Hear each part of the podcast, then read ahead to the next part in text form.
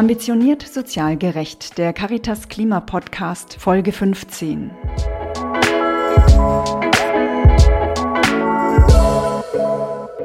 Hallo, grüß Gott und herzlich willkommen zum Caritas Klima Podcast. Mein Name ist Martin Herzog, ich bin Referent beim Deutschen Caritas Verband und darf wie jeden Monat Hallo sagen und begrüßen ähm, zur ja, inzwischen 15. Folge des Caritas Klima Podcasts. Heute bei uns im Studio zu Gast zum einen Johanna Schilling von der Weiße Rabe GmbH in München. Ähm, die betreiben dort in München zwei große Warenhäuser für Gebrauchtartikel, also Secondhand von der Caritas und zum anderen Henning Wilz. Er ist äh, ausgewiesener Experte für Kreislaufwirtschaft beim Wuppertal-Institut. Und ähm, ja, mit den beiden ähm, haben wir ein Gespräch im Vorfeld aufgezeichnet und äh, das spiele ich jetzt ab. Viel Spaß damit.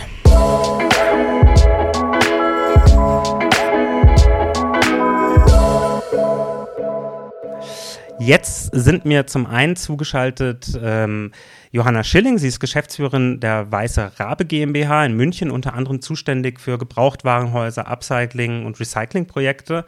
Ähm, ja, unter dem Dach der Caritas. Hallo, Frau Schilling. Hallo, ich grüße Sie.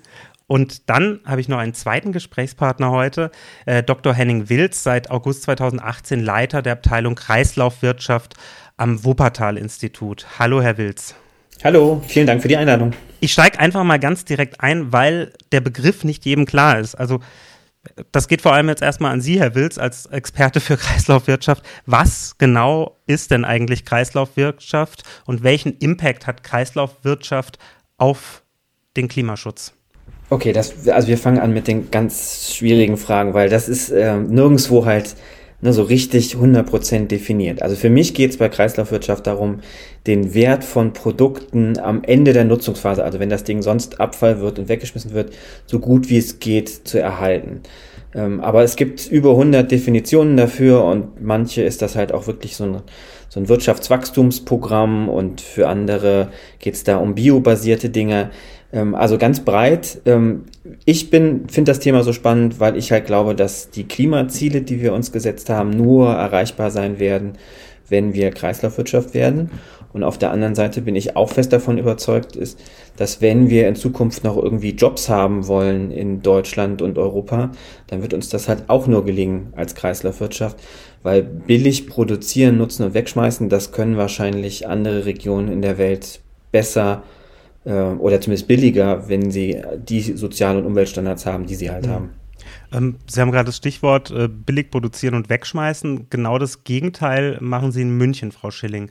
Ähm, also Sie schmeißen nicht weg, sondern Sie schauen, dass Gebrauchtes wieder an den Mann, an die Frau kommt. Können Sie ganz kurz äh, Ihre Tätigkeit oder die Tätigkeit der Weiße Rabe GmbH beschreiben? Was steckt da alles unter dem Dach und was hat das vielleicht auch mit Kreislaufwirtschaft aus Ihren Augen zu tun?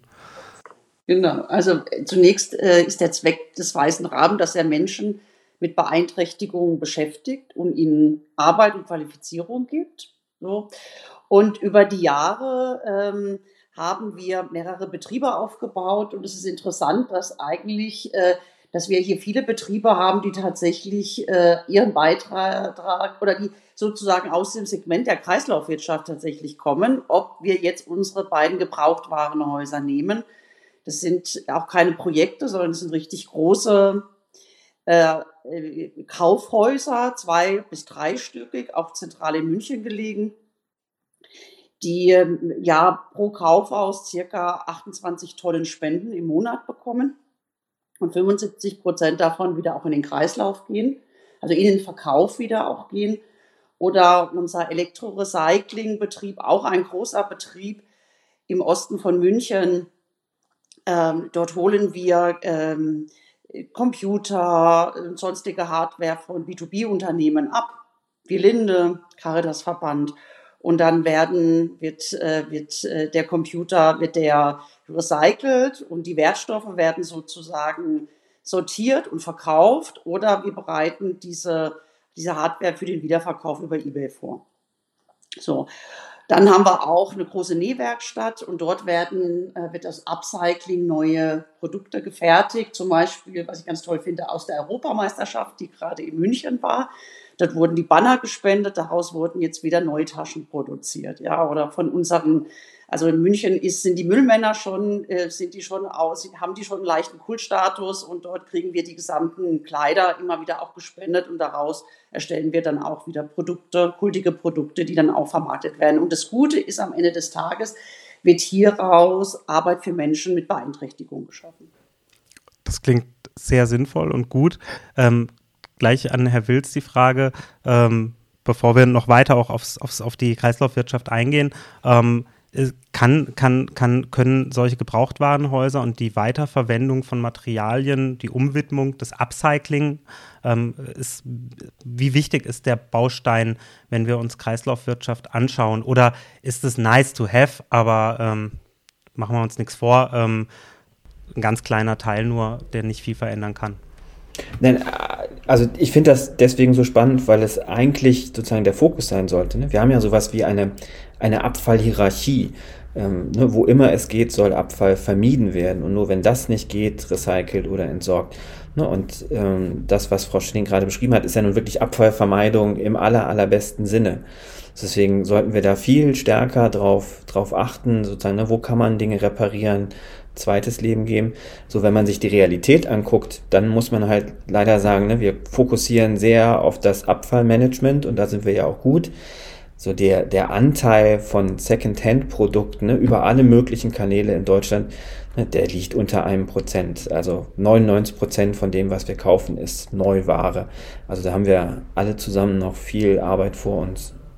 Sie haben es gerade angesprochen, ähm, in Deutschland sind wir, oder wir verstehen uns ja gern als Recycling-Weltmeister. Wir trennen seit vielen, vielen, vielen Jahren schon ähm, Müll, wir entsorgen ihn auch gut, ähm, aber nur ein kleiner Prozentsatz der Rohstoffe, die im Recycling frei werden, nämlich nur 12 Prozent, wenn ich das richtig nachgelesen habe, Sie dürfen mich gern verbessern, landen dann später auch wieder in der Industrie, also wieder in einem Kreislauf.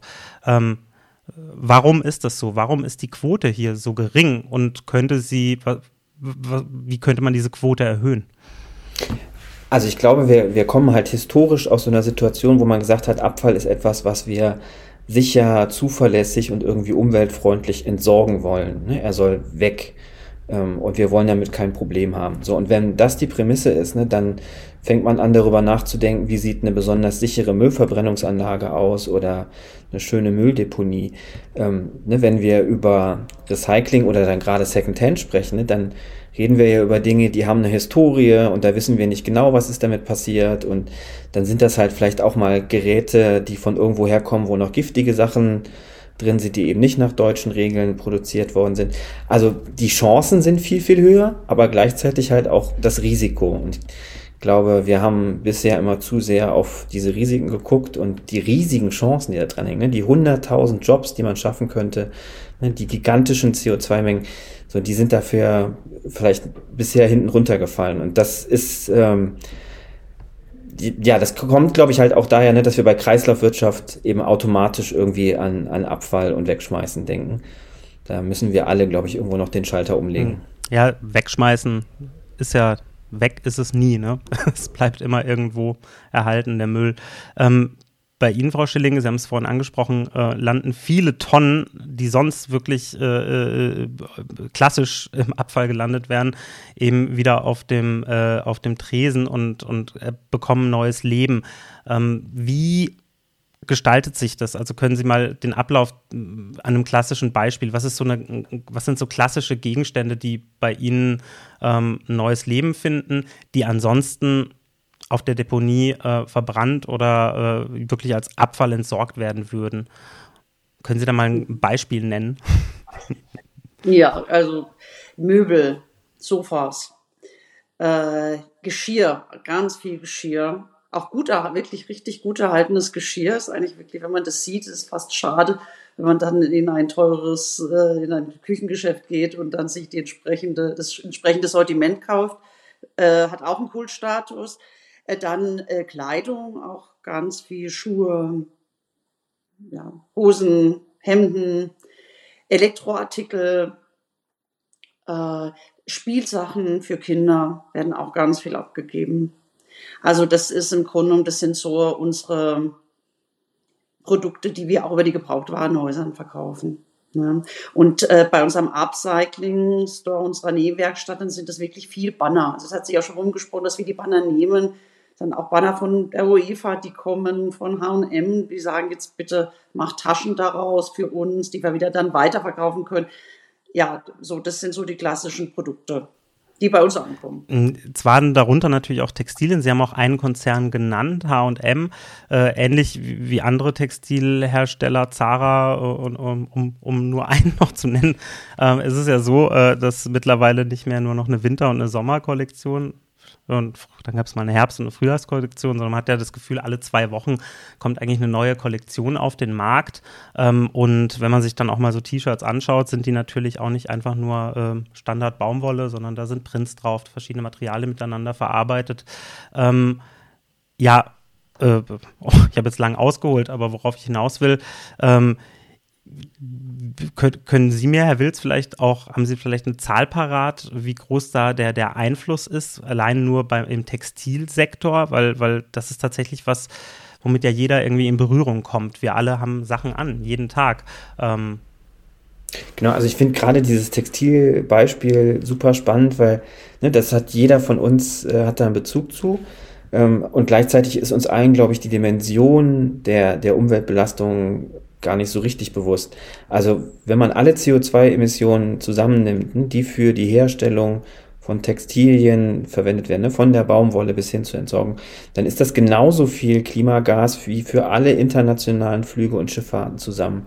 So, ich glaube, wir haben in den letzten Jahren angefangen, ne, kritisch zu hinterfragen, muss ich ständig irgendwo mit dem Flieger hin zum Einkaufen nach Malle oder sonst irgendwas.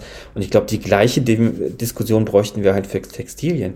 Ne, also kann es wirklich sein, dass, und ich, ich kann die Statistik immer gar nicht glauben, aber dass wir Kleidungsstücke nur sieben bis achtmal nutzen im Schnitt und dann wegschmeißen. Ne, also, dass wir sowas Wertvolles wie Kleidung wirklich zu einem zunehmend zu einem Einwegprodukt machen. Das ist eine Entwicklung, die finde ich desaströs. Jetzt, äh, Frau Schling, haben Sie ja auch äh, ganz konkret mit den, mit den Textilien zu tun. Ähm, Sie haben gesagt, sieben bis acht Mal im Durchschnitt getragen. Ähm, liegt es dann am Ende auch äh, daran, ich meine, an der Qualität der Kleidung? Also ich muss ehrlich sagen, wenn ich jetzt ein sehr günstiges T-Shirt kaufe und das sieben, acht Mal wasche, dann kann es auch schon gut sein, dass da irgendwann die Fäden rausstehen. Ähm, und äh, äh, ja, äh, und ich tatsächlich irgendwann ein Loch im T-Shirt habe und es deswegen nicht mehr trage. Was verkaufen Sie denn weiter? Müssen das dann wirklich hochwertige Produkte sein ähm, oder was landet alles bei Ihnen und haben Sie da ähnliche Erfahrungen? Ja, also wir machen, wir schauen wirklich, was hat, wenn, wenn wir jetzt T-Shirts bekommen mit vielen Löchern, dann werden wir die nicht weiter verkaufen, ja, weil das auch so schon auch eine Sache hat, was kann man verkaufen und natürlich auch eine Sache des Respekts und der Würde, weil äh, natürlich in den Gebrauchtwarenhäusern, da kaufen Leute ein, hippe Leute, die sagen, also hippe Leute, Leute, die auf Nachhaltigkeit achten, aber auch Menschen mit wenig Geld in den Geldbeuteln. Und wir merken schon seit Corona, dass unsere Kundschaft, die Anzahl der Kundschaft stark steigt und es wird diesen Winter auch noch der Fall sein. Das heißt, wir wollen auch gute Ware rausgeben. Ja, so, aber es ist, es wird wirklich geschaut, äh, sind Löcher drin, sind keine Löcher drin, ähm, ist sie noch gut erhalten und dann wird im Grunde wird jede Ware weiterverkauft. Natürlich werden dann äh, nochmal interessantere Produkte besser platziert, ähm, aber wir, wir bemühen uns, in diese Richtung zu gehen. Was wir nicht machen, wir waschen nicht die Wäsche. Das ist ja manche Gebrauchtwarenhäuser, die waschen dann, aber das tun wir nicht, weil wir auch denken, das rentiert sich nicht. Ja, so, das ist auch wieder ein, Thema des Klimaschutzes, finde ich. Und und dann äh, muss sowas auch eingepreist werden. Und das, äh, das, ja, das sehen wir nicht im Verhältnis. Hm. Vielleicht nochmal, ähm, jetzt haben wir viel über so klassische Konsumgüter geredet, aber wenn wir uns die Kreislaufwirtschaft als Großes anschauen, ähm, dann spielen natürlich auch noch ganz andere äh, Sachen eine Rolle. Herr Wils, können Sie uns vielleicht ein bisschen Überblick geben, wo stehen wir in Deutschland äh, schon ganz gut da, was äh, so Kreislaufwirtschaft betrifft, in welchen Sektoren und in welchen Sektoren ähm, ist ja noch ganz viel Luft nach oben. Das würde mich sehr interessieren. Genau, also Sie, Sie haben die Zahl von ja schon gehabt. Ne? Also wenn man sich unsere Industrie anguckt, dann kommen da 12 Prozent der Rohstoffe aus dem Recycling. Ne? Also 88 Prozent sind neu. So, und hinter dieser Durchschnittszahl verbergen sich halt wirklich ganz unterschiedliche ähm, Industrien. Also wenn man sich zum Beispiel den Bausektor anguckt, ne? also unser allergrößter Abfallstrom? Dann sind im Hochbau halt, weiß ich, 5 Prozent sind Recyclingmaterial aus unterschiedlichsten Gründen. Ne? Also da ist wirklich, ähm, ne, da stehen wir echt noch ziemlich am Anfang.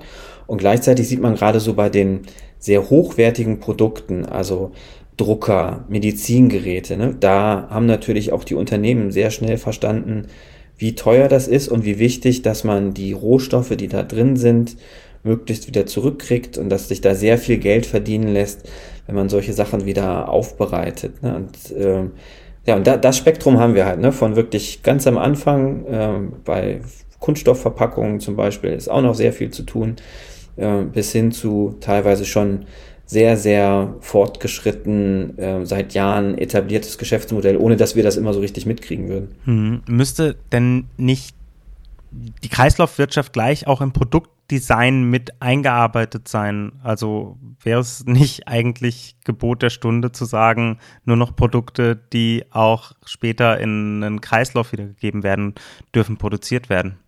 Wäre noch eine schöne Antwort auf alle Fragen. Also die, die, ähm, Idee ist natürlich reizvoll zu sagen, es dürfen nur Produkte auf den Markt gebracht werden, die man am Ende auch sinnvoll recyceln kann oder reparieren oder sonst irgendwas. Na, aber bei dem Beispiel, das Sie hatten mit, den, mit der Elektromobilität, ne, wir wollen ja, dass die Leute weggehen vom Verbrenner. Ähm, und wenn wir gesagt hätten, ihr dürft die Dinger nur auf den Markt bringen, wenn es dafür schon eine etablierte Recyclinginfrastruktur gibt, in die ihr zig Milliarden investiert habt, dann wären wir wahrscheinlich nicht da, wo wir jetzt zumindest schon mal sind. Ähm, ne, und im Bausektor ist das gleiche. Die Dinger, also ne, ein Gebäude baut man für 50 Jahre und kein Mensch weiß, welche Recyclingtechnologien wir dann zur Verfügung haben.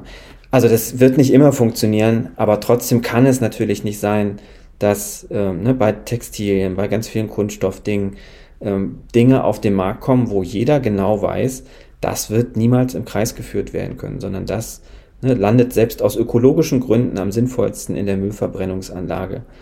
Ähm, und ich finde halt, da muss man die Unternehmen ähm, halt viel stärker in die Verpflichtung nehmen. Ne? Also wir haben verschiedene Produktgruppen, wo es sowas gibt wie eine erweiterte Herstellerverantwortung. Also das Unternehmen, das das Ding verkauft, ist auch dafür verantwortlich, es zu sammeln und zu recyceln. Ähm, und das finde ich klappt in vielen Bereichen ganz gut. Und dann sind wir bei den Textilien.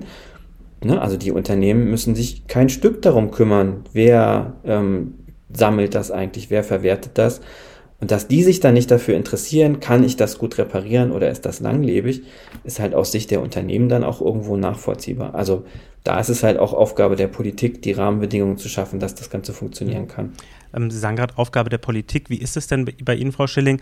Ähm, Sie, Sie nehmen ja den Unternehmen dann ein Stück weit die Verantwortung ab, indem Sie sagen, ähm, wir, wir bereiten auf äh, und, und schauen, dass, dass äh, auch Kleidung oder ähm, ja, ich meine, es gibt auch bei Möbeln ist es ja so, dass die Hersteller da nicht, noch nicht wirklich in die Verantwortung genommen werden. Ähm, sie nehmen das ein Stück weit ab. Ähm, kriegen Sie dafür irgendwo Förderung von, vom Land Bayern, von der Stadt München oder vom, vom Bund dafür? Gibt es da irgendein Förderprogramm, wo Sie drin sind und was Sie empfehlen können? Ja, also in der Stadt München gibt es tatsächlich ein Förderprogramm äh, was jetzt von der Historie eher in die Richtung kam, wie kann ich Menschen mit, mit langzeitarbeitslose Menschen, Menschen mit Unterstützungsbedarf äh, ja, beschäftigen, unterstützen, qualifizieren. Ja, das ist das Münchner Beschäftigungs- und Qualifizierungsprogramm. So, und, äh, und mit der Zeit sind eben diese Beschäftigungsprojekte und auch schon aus der Historie immer wieder in, diesen, in diesem Thema Recycling gewesen. Sehr interessanterweise, das hat auch einen ganz klaren Hintergrund, weil das häufig Tätigkeiten sind, die auch Menschen, die nicht stark qualifiziert sind oder die vielleicht das eine oder andere Handicap haben, auch leisten können.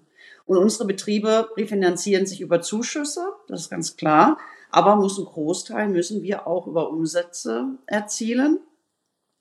Und das ist dann, ich sage mal so auch strategisch, ein, ein, ein, ein gutes Segment, um Arbeit für Menschen mit Unterstützungsbedarf zu schaffen und gleichzeitig aber auch einen wichtigen Beitrag zum Umweltschutz zu leisten. Weiße Rabe heißt ja Green and Social, ist sozusagen unser Motto. Und in, insofern finanziert äh, die Stadt München einen sozialen Zweck und äh, ja, ein Ziel und Zweck im Bereich Nachhaltigkeit. Frau Schilling, darf ich einmal kurz fragen, wie, wie lange mhm. bleiben denn die Leute bei Ihnen? Weil die Debatte habe ich immer, also hören wir immer wieder, dass es da so ganz unterschiedliche Ideen gibt. Ähm, ne, trainiert man die Leute, bis die das können, was die da ne, dafür dann ja auch können müssen bei Elektrogeräten und dann mhm. gehen die wieder oder bleiben die Leute bei Ihnen? Wie, wie funktioniert das? Das ist ganz unterschiedlich. Also wir haben wir haben Menschen, die bleiben ein Jahr, bleiben bis zu drei Jahren, bis zu fünf Jahren oder haben unbefristete Arbeitsverträge. Also alles dabei.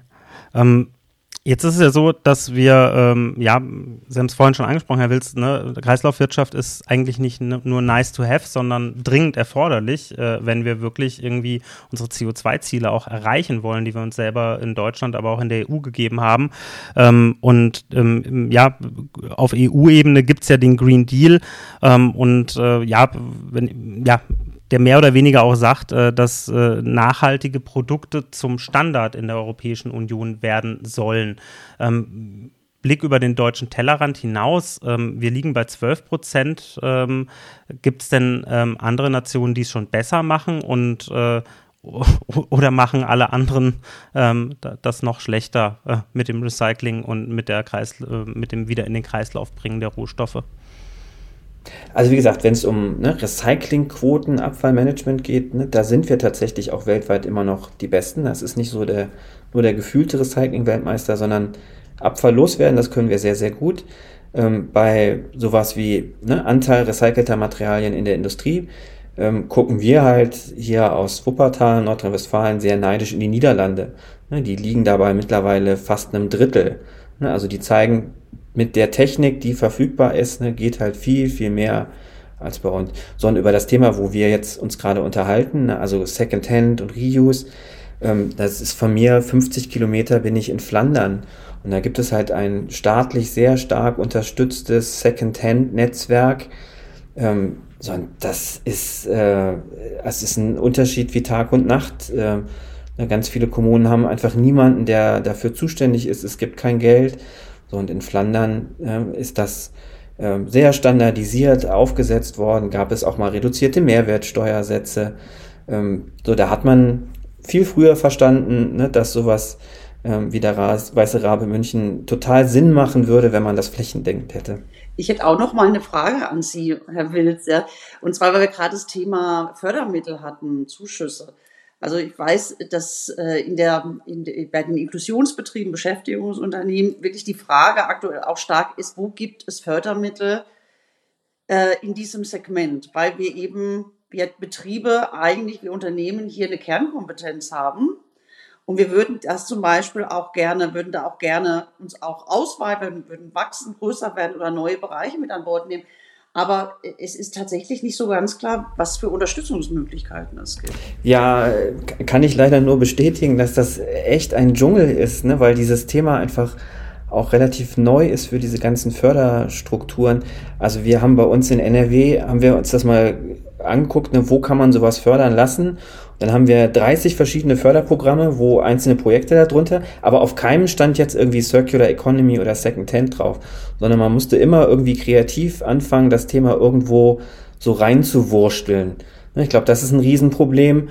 Und das andere ähm, ist, ist, ist, es ist halt so ein Riesenaufwand, solche Anträge zu stellen und zu verwalten. Und ich bin, habe hohe Demut und Ehrfurcht vor jedem, der das irgendwie ähm, ständig macht und dann da diese Berichte alle ähm, wegschickt. So, und deswegen haben wir hier in NRW ähm, den Vorschlag gemacht, ne, das muss so für Kleinbeträge viel, viel, viel einfacher werden und es braucht eine Förderberatung. Ne? Also wenn Unternehmen kommen und sagen, wir wollen wirklich Sachen verändern, ähm, ne, dann muss da jemand sein und da, sich das anhören und sagen, hier dafür könntet ihr mit folgendem Partner, ne, bei Ihnen vielleicht in der Logistik, irgendwo in dem und dem Topf irgendwo Geld finden. Und ich glaube, das wäre ähm, sehr, sehr sinnvoll investiertes Geld dann von Politikseite. So, und speziell in München, also hatten wir ja das große Vergnügen, die letzten Jahre ähm, an einer Zero-Waste-Strategie für die Stadt München auch zu entwickeln. Und da soll jetzt ja eine eigene Fach, ein eigenes Fachreferat in der Kommunalverwaltung entstehen. Und da hätte ich natürlich die Hoffnung, dass da dann jemand ist mit einer Telefonnummer, wo Sie dann direkt anrufen könnten und sagen, hier folgendes habe ich vor, wo kriege ich denn das Geld dafür her? Hm, jetzt ist ja Second, Secondhand äh, äh, nicht erst seit gestern irgendwie auch im Trend und äh, gerade die jüngere Generation setzt da drauf. Äh, viele einkommensschwache Haushalte waren von eh und je auf Secondhand, äh, auf, ähm, auf faire Kaufhäuser und so weiter angewiesen. Ähm, ja, wie, wie erleben Sie das, ähm, Frau Schilling, vor Ort? Äh, steigt da die Nachfrage? Ich meine, wir haben gerade äh, eine hohe Inflationsrate, äh, den Menschen geht es nicht gut. Ähm, steigt bei Ihnen die Nachfrage in den Kaufhäusern? Ja, sehr stark. Wirklich seit Corona steigt die Nachfrage. Äh, und ich denke, jetzt auch nochmal durch den Anstieg der Energiepreise wird es sicherlich weiter steigen. Äh, aber auf der anderen Seite haben wir auch die Nachfrage wirklich von Menschen, die sagen, ich möchte nicht mehr, also ich will auch, äh, ich möchte an den Umweltschutz denken oder auch, ich möchte was Hippes anziehen, was ich einfach in einem normalen Gebrauch, äh, in einem normalen Kaufhaus nicht bekomme. Also es steigt, also ich würde sagen, es steigt, alle drei Segmente steigen an. Hm. Ähm, aber ne, um, um wirklich komplett hier auch im Textilsektor, sage ich jetzt mal, oder ähm, auf, auf, auf Kreislaufwirtschaft irgendwie umzustellen, ähm, müsste man ja irgendwie auch ähm, davon wegkommen, äh, ja, von dieser Konsumgesellschaft ein Stück weit wegkommen. Ne? Ähm, wir wir wissen es alle, wenn ich was brauche, es war noch nie leichter als im Jahr 2022, es am nächsten Tag irgendwie nach Hause geliefert zu bekommen ähm, das ist eine große Verantwortung, die, ähm, ich nenne es jetzt einfach auch mal beim Namen, beim Namen, ähm, Amazon ist der größte Händler ähm, weltweit, äh, ähm, ähm, zumindest in der westlichen Welt. Ähm, wie kann man denn einen Händler wie Amazon da besser in die Verantwortung nehmen? Wenn man sich diese Imageclips anschaut, dann denkt man immer, Mensch, ja doch, die sind ja irgendwie grün und vielleicht fahren sie bald mit einem E-Transporter vor, äh, aber da äh, ist uns auch nicht wirklich geholfen. Herr Wilz, wie, was muss passieren? Brauchen wir Ordnungs-, mehr Ordnungsrecht auf dem Sektor oder, ähm, ähm, oder müssen die Verbraucher einfach noch mehr Druck erzeugen? Also natürlich macht es Sinn, ne, wenn die Verbraucherinnen Druck erzeugen und sich im Laden auch mal beschweren und sagen, wie kann ein T-Shirt 1,20 kosten. Aber ich finde, das ist halt nicht unsere Verantwortung, sondern die, ne, die Verantwortung muss bei den Unternehmen liegen. So, und deswegen würde ich mich halt sehr freuen, wenn wir in Zukunft sowas, ein System hätten, jedes Unternehmen, das ein T-Shirt, eine Hose, sonst irgendwas auf den Markt bringt, zahlt halt auch entsprechend einen Betrag, damit am Ende jemand das sammelt, testet, kann ich das noch wieder verwenden ne, und äh, ne, genau dann solche Rios-Einrichtungen dann auch unterstützt, weil ne, sie übernehmen den Job, den eigentlich Amazon machen müsste. So dass das eine und das andere, was ich ähm, mir also was ich glaube, was einfach kommen muss, ist diese völlig perverse Entwicklung, dass, ne, weil wir so schnell die Moden wechseln, die Unternehmen halt so schnell immer die, ähm, die Stores wieder räumen müssen, ne, was da an Überproduktion dann nachher in der Entsorgung landet. Ne, Produkte, die völlig wunderbar nutzbar wären, ne, das darf einfach nicht sein. So, und ich glaube, da brauchen wir wirklich Verbot. Ne, anders äh, wird Amazon da äh, nicht dran gehen. Die sagen natürlich, wir haben da ja selber kein Interesse dran und das ist nur, das sind nur ein, zwei Prozent, aber ein, zwei Prozent von Milliarden Textilien ist halt einfach immer noch eine unfassbare Menge. Das ist ja so, dass wir in Deutschland ja auch ein, ein umfangreiches Kreislaufwirtschaftsgesetz haben. Ist, sind denn solche Dinge darin nicht, äh, nicht geregelt oder an wen wendet sich denn dieses Gesetz hauptsächlich? Ähm, Sie haben es gesagt, die Unternehmen, die Produzenten müssten die Verantwortung gezogen werden. Ähm, tangiert äh, die, dieses Gesetz überhaupt die Unternehmen? Also in vielen Bereichen schon. Ne? Da wird, und das ist, glaube ich, das Problem an unserem Kreislaufwirtschaftsbegriff, ne? weil wir dann immer sofort an Abfall denken. Da steht halt drin, wie muss die Anlage aussehen, wo ich meine Textilien verbrennen darf, ähm, ne? wie darf ich den Abfall von A nach B transportieren. Aber zur Frage, ähm, ne, Secondhand, ne, haben wir sowas wie eine Mindestquote für Secondhand oder wie wird das finanziert? Ne, all das steht da halt nicht drin. Ne? Also unser Kreislaufwirtschaftsgesetz ist im Kern ein Abfallgesetz und dafür erfüllt es seinen Zweck wunderbar. Aber wir wissen noch nicht mal in Deutschland, ne, wie viel Textilien kommen denn eigentlich auf den Markt und wie viel, wie viel davon wird ähm, am Ende wiederverwendet. So, und lange ich das nicht weiß, ne, wie, wie will ich dann zeigen, hier, der Trend geht in die völlig falsche Richtung oder wir müssen da viel mehr tun. Ne, also von Daten angefangen bis hin zu ökonomischen Anreizen äh, und am Ende dann natürlich auch Verbraucherinformationen, ne, was macht wirklich Sinn und was nicht. Ähm, also da fehlt halt noch ganz viel. So, und deswegen braucht es, glaube ich, halt in Deutschland neben dem Kreislaufwirtschaftsgesetz eine Kreislaufwirtschaftsstrategie. Die soll jetzt kommen, das steht im Koalitionsvertrag. Und das ist so meine Hoffnung, ne, dass wir dann mal zeigen, was eigentlich alles geht jenseits von Recycling und Abfallmanagement. Frau Schilling, Sie haben es auch angesprochen, ähm, äh, bei Ihnen geht es auch um das Reparieren. Ähm, klassisches Beispiel äh, ist immer Waschmaschine geht kaputt, ne? Ähm, und äh, in den meisten Fällen ähm, äh, lohnt sich eine Reparatur äh, nicht, weil die Ersatzteile nicht vorhanden sind, weil ähm, ja, äh, wir wissen es, äh, allein die Dienstleistung, also der, der Mensch, der da bezahlt werden will, hat ja auch einen Stundensatz und so weiter. Ähm, also wirtschaftlicher Totalschaden, Waschmaschine kommt weg, neue wird gekauft.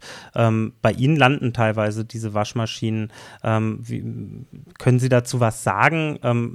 Sind solche Produkte wirklich irgendwie, haben die eine Halbwertszeit? Sind da wirklich Sollbruchstellen eingebaut? Ähm, ähm, oder ähm, und, und gibt es oder Sie, ja, wie, wie ist da Ihr Blick auf die Sache und was sagen da auch Ihre Techniker, die die, die Sachen reparieren? Ähm, fluchen die viel? Äh, ja, ich glaube, Waschmaschine ist ein schlechtes Beispiel, das würden wir so auch nicht annehmen. Okay. Okay. Ja, so, jeder hat auch so sein Sortiment. Also das wäre jetzt nicht, wäre sozusagen nicht unsere, unsere Produktlinie. Ja, aber natürlich, wenn jetzt äh, Radios kommen oder äh, eine CD-Anlage, dann wird natürlich wird, gesch wird geschaut, funktioniert die auch noch? Und, äh, und dann, genau, und wenn die funktioniert, dann geht es in den Wiederverkauf. Wir haben ja auch eine gewisse, müssen ja dann auch schauen, eine gewisse Gewährleistungspflicht auch, aber ansonsten wird sie dann auch, wird sie, wir haben natürlich das Glück, wir haben ein Recycling und ein Elektrorecycling-Unternehmen und alle Elektrowaren, die in den Gebrauchtwarenhäusern nicht mehr vermarktet werden können, die werden dann dort zerlegt. Also das haben wir eine gewisse Autarkie bei uns im Weißen Raben. Aber bei dem Thema sieht man dann halt mal, was machbar wäre. Ne? In Frankreich, wenn man ein Elektrogerät da kauft, dann gibt es da auf jedem einzelnen Gerät dick drauf eine Kennzeichnung, wie reparierbar ist dieses Produkt von 1 bis 10. So, und dann kann man halt tatsächlich auswählen, nehme ich ein Produkt, das vielleicht 5 Euro teurer ist, ne, aber von dem ich weiß, ich kann es am Ende reparieren lassen und nehme nicht automatisch das günstigste. Weil das ist halt das, was ich tue, wenn ich hier in Deutschland im Supermarkt stehe und da sind 20 Drucker oder 20 Püriergeräte oder sonst irgendwas. Ich habe keine Ahnung, also nehme ich das Billigste. Ne? Und äh, genau das zu durchbrechen, damit die Leute dann auch wirklich ne, zu ihnen kommen und sagen, hier kann ich das noch reparieren lassen. Also dafür braucht es Impulse oder man muss den Leuten ermöglichen, auch die schlauen Entscheidungen dann tatsächlich treff zu treffen. Darf ich gerade noch mal fragen, weil es würde mich interessieren, auch äh, gerade weil Sie München beraten haben, ja auch mit dem ANSE, mit dem Ziel 2035 Zero Waste zu sein, ja. Welche Strategien äh, will denn München hier unternehmen, dass sie tatsächlich Zero Waste ab 2035 sind? Das fände ich auch nochmal ganz spannend, inwieweit auch wir uns als sozialer Bereich hier auch mit einbringen können. Ja. Also Zero Waste soll ja nicht heißen, dass dann kein Abfall, aber keine Verschwendung. Ne? Also so wäre mhm. die Übersetzung, die wir da machen würden. Und haben jetzt mhm. halt 40 Maßnahmen ähm, vorgeschlagen und diskutiert, wer tut das dann mhm. und mit welchem Geld. Ob das jetzt wirklich passiert, ist ja zum Glück nicht nicht meine Entscheidung, sondern ne, dann mhm. gibt es einen Stadtrat, der das äh, beschließen muss, äh, weil es ja auch nicht mein, mein Steuergeld ist. Mhm. Na, aber da ist halt ganz viel drin von einer Beratungsstelle für Unternehmen. Ähm, da sind äh, Zero Waste Label für Schulen. Da ist dann halt auch ein Pilotprojekt äh, für Textilunternehmen, ähm, ne, wo man sagt, hier, wenn ihr Sachen übrig habt, wir nehmen das ähm, auf und dann so eine Koordinationsplattform entwickeln soll. Also die Münchner haben sich da schon sehr, sehr viel vorgenommen. So und deswegen, ne, wir haben die Sachen vorgeschlagen, umgesetzt wird es von den zigtausenden in München, die ja das Thema irgendwie auch schon vorantreiben wollen. Also das war ja für mich irgendwie der riesen Aha-Effekt, als man, als wir eingeladen haben, das erste Mal, ne, wer will da mitmachen? Weil so mein Klischee-Vorstellung von München ist, äh, wer sich erlauben kann, in München zu wohnen und die Mieten zahlt, hat vielleicht überhaupt kein Interesse mhm. an Zero Waste oder Second Hand. Na, aber das Interesse war riesig, ja. deswegen hat das so viel Spaß gemacht. Ich glaube, München ist nicht nur eine Hipstadt, sondern auch wirklich sehr sozial, ja, und durchaus auch Also bewusst lebende Menschen, ja, das stimmt. Naja, mhm. wenn man nach der Miete bleibt auch nicht mehr viel übrig wahrscheinlich. da muss man dann gucken, dass man spart. Ähm, ja, ähm, vielleicht zum Abschluss, ich schaue auf die Uhr, ähm, wir, sind, äh, wir sind auch durch mit der Zeit, aber eine Frage noch an Sie beide zum Abschluss. Ähm, vielleicht zunächst mal an Frau Schilling, was würden Sie sich wünschen, wie es, also Sie, Sie haben ja quasi eine kleine Bastion aufgebaut ähm, in Ihrem Segment. Was würden Sie sich wünschen für die Zukunft? Wie muss es mit Weißer Rabe weitergehen? Und äh, äh, wäre es für Sie auch denkbar, irgendwie groß zu expandieren ähm, und äh, in, in allen deutschen Innenstädten äh, zu sein? Also mhm. die großen Modehersteller machen es ja auch. Warum denn nicht auch mhm. die Secondhand-Leute? Ja, klar. Also wir haben erstmal gar keine Denkverbote und äh, es gibt ja auch in anderen großen Städten auch Beschäftigungs- und Inklusionsbetriebe, ähm, auch von anderen Trägern oder anderen Caritas-Verbänden oder Diakonien und so weiter und so fort. Ähm, also ich glaube, dass, dass der soziale Bereich sehr daran interessiert ist. Er hat in dem Bereich ein Alleinstellungsmerkmal. Ich finde, es ist ein wichtiger Stakeholder, den die Politik mitdenken sollte, ja, so mitdenken sollte. Ähm, und ihn hier nicht in diesem ganzen Prozedere vergisst. Das wäre mir persönlich wirklich wichtig dass wir wirklich nochmal, was Sie vorhin gesagt haben, diesen, diesen Fördermitteldschungel, dass der besser durchdrungen werden kann. Ähm, ja, das wäre wichtig. Und ich würde zum Beispiel auch gerne den Herrn Wilz mal nach München einladen, wenn er noch mal kommen möchte, dass man auch mal gemeinsam schaut, wo gibt's denn noch mal neue Möglichkeiten. Wir haben Ideen, ja, äh, ähm, und dann zu schauen, sind die nachhaltig? Ist das tatsächlich ein neuer Markt, in den wir gehen können, wo wir wieder Arbeit für Menschen mit äh, Handicap schaffen können? Also das wären im Grunde genommen so, wären so meine Wünsche. Sehr gut. Ja, vielen Dank. Mache ich auf jeden Fall gerne. Ich brauche neue Anlässe für Münchenreisen. Sehr gut. Dann äh, äh, dürfen Sie sich schon auf den Herr Wilz freuen. Äh, von Ihnen würde ich aber auch noch gerne wissen, Herr mhm. Wilz, äh, äh, Blick in die Zukunft. Ähm, wir stehen, ja, man hat es jetzt auch gut, finde ich, nachvollziehen können, was Kreislaufwirtschaft betrifft, noch ziemlich am Anfang in vielen Bereichen. Ähm, und ähm, was, was wünschen Sie sich? Was müsste passieren, damit wir hier den nächsten Step machen? Sie haben gesagt, die ersten Gesetzesvorhaben sind da, aber wir wissen ja gerade, dass, dass wir viele Probleme haben und äh, dass wir gerne man auch bei so einem Thema äh, Prio C und D äh, irgendwie werden am Ende vom Tag. Also was muss passieren, damit wir eine bessere Kreislaufwirtschaft hinbekommen? Oder kann man das gar nicht nur auf Deutschland beziehen und müssen wir da einfach äh, einen globaleren Ansatz fahren? Also die Impulse kommen halt aktuell aus Brüssel. Ne? Da werden eigentlich so die ganzen Vorhaben entwickelt und zurzeit setzt Deutschland das halt um. Und ich würde mir halt wünschen, dass wir wieder zeigen, so was alles machbar wäre und wie Dinge aussehen könnten. Ne? Und dass man dann gerade sagt, so Secondhand und Wiederverwendung, ne? da wollen wir jetzt mal wieder Vorreiter werden. Was wir, glaube ich, mal waren irgendwann so in den 90ern für viele Abfallthemen. So, und was es dafür braucht, ist, glaube ich, ähm, eine ja eine nicht einfache Diskussion über Verantwortlichkeiten, ne, weil Kreislaufwirtschaft sagt, man kann keiner alleine und müssen wir alle zusammen. So, und dann gibt es zig Runden, wo die Leute sagen, ja, ja, nee, müssten wir alle mal zusammen tun. So, und wenn alle alles tun müssen, dann tut am Ende halt keiner irgendwas. Ne, und deswegen genau zu sagen, was muss denn jetzt im Abfall anders werden, ne, wo wir schon gut sind? Was muss aber auch an den Steuern anders werden? Ne? Also ich höre immer wieder, wie schwierig das ist, ne? irgendwie Mehrwertsteuergeschichten für Secondhand-Produkten oder ähm, Gewährleistungsfragen, Haftungsfragen. Ne? Also es gibt so tausend Stolpersteine, die halt dann in einem Justizministerium liegen ne? oder in einem Wirtschaftsministerium. So, und die würde ich halt gerne alle mal an einen Tisch äh, kriegen und dann sagen, so, wer tut denn bitte jetzt nächstes Jahr was und dann das Jahr da drauf und wo wollen wir denn 2030 stehen? Ich glaube, das, ne, dieses ganz konkret kriegen, das ist das, was wir jetzt vor uns hätten. Mhm. Gut, dann ist doch jetzt einmal eine Einladung nach München ausgesprochen und die andere Einladung ging an diverse Berliner Ministerien, die sich dann auch mal. Die lassen sich selten von mir einladen. Die lassen sich selten einladen, aber ähm, ja, vielleicht äh, mit vereinten Kräften und äh, steht da Tropfen hüllt den Stein, können wir hier auch einiges bewegen, indem wir irgendwie Sozialwirtschaft, äh, mit der Sozialwirtschaft auch mit, mit, mit Best-Practice-Beispielen ähm, wie ähm, eben das Beispiel Weißer Rabe aus München zeigt, ähm, da irgendwie auch ein Gespür dafür zu entwickeln, was das bedeutet, wenn man eben nicht einfach wegwirft, sondern wieder verwendet. Vielen, vielen Dank fürs Gespräch, äh, dass Sie sich die Zeit genommen haben. Und ähm, ja, ich wünsche Ihnen alles Gute. Bis bald. Vielen Dank. Danke.